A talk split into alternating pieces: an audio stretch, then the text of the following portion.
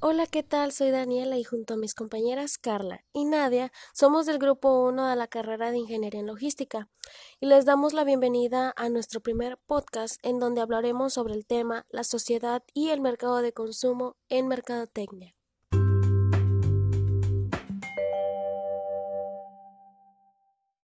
Para comprender mejor este tema, es importante saber la definición del mercado de consumo. Este se refiere a los compradores que adquieren los bienes y servicios para su consumo en lugar de revenderlos. En estos mercados se integran por personas o por familias que obtienen productos para su uso personal. En cambio, a los consumidores se les diferencia unos con otros a causa de sus preferencias, de sus gustos o de sus hábitos de compra ya que son personas u organizaciones que demandan a los bienes o servicios a cambio de dinero. Estos son proporcionados por el productor o el proveedor de los bienes o servicios. En sí los consumidores se refieren a los clientes que efectúan al acto de compra dentro de una organización. A continuación mis compañeras mencionarán las relaciones que existen en el mercado y las figuras que se conforman dentro del mercado de consumo.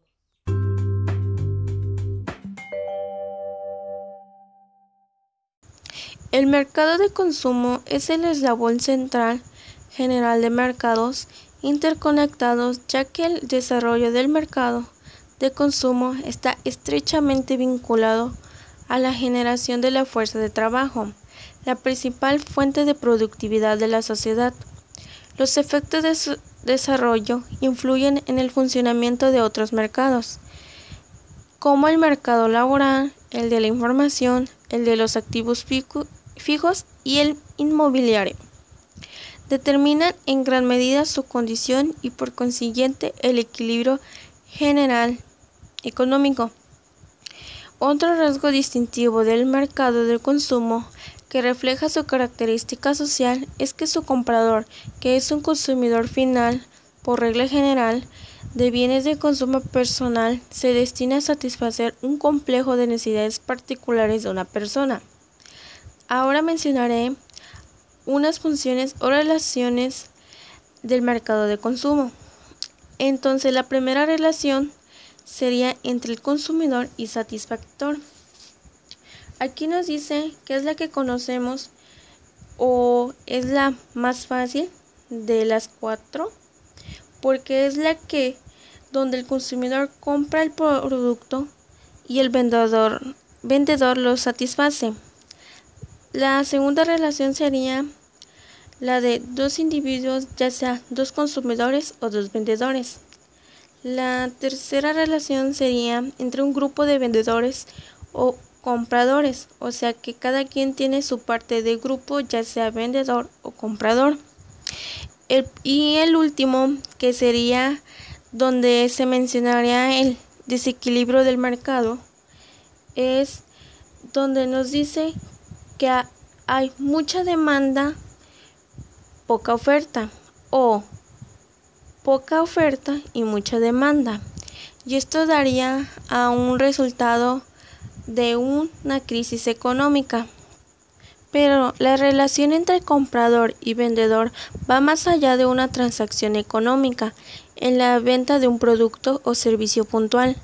Trasciende el mero intercambio y debe orientarse a una relación a largo plazo, por lo que el esfuerzo del vendedor debe orientarse no tanto a un beneficio inmediato, sino a la consolidación de una relación con el cliente basada en la interacción y en la confianza.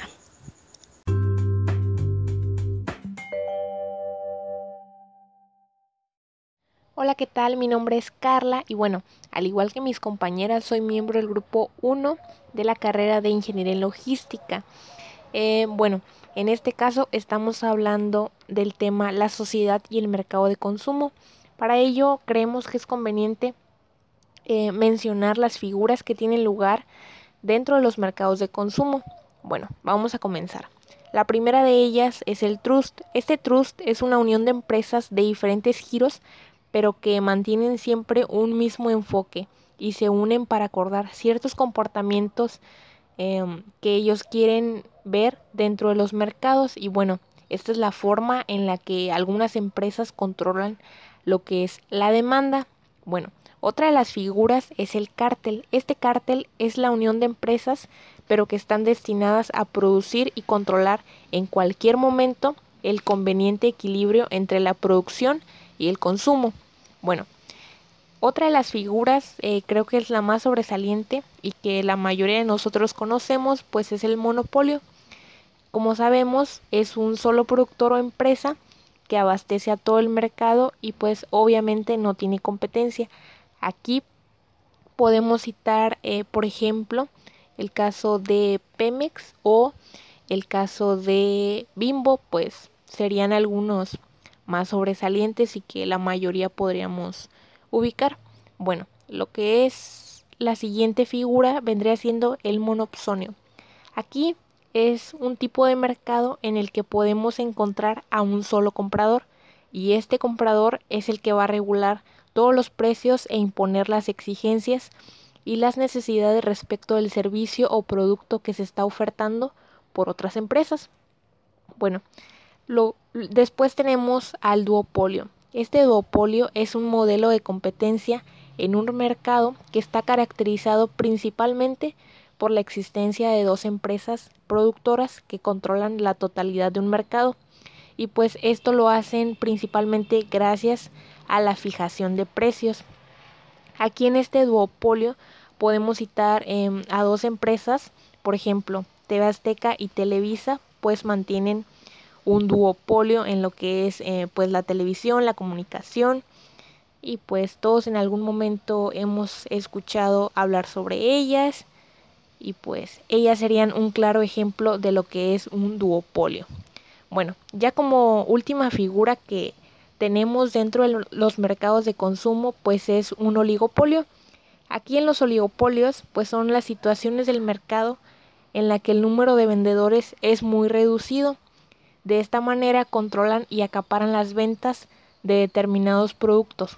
Es como si hubiera un monopolio, pero en lugar de ser un solo vendedor, pues son varios. No pueden ser muchos, tal vez cuatro, seis o más o menos así. Bueno, eh, pues esto sería todo por el tema. Esperamos que la información de mis compañeras y la mía pues haya sido de utilidad. Y bueno, fue un gusto estar con ustedes. Nos vemos en la próxima. Gracias.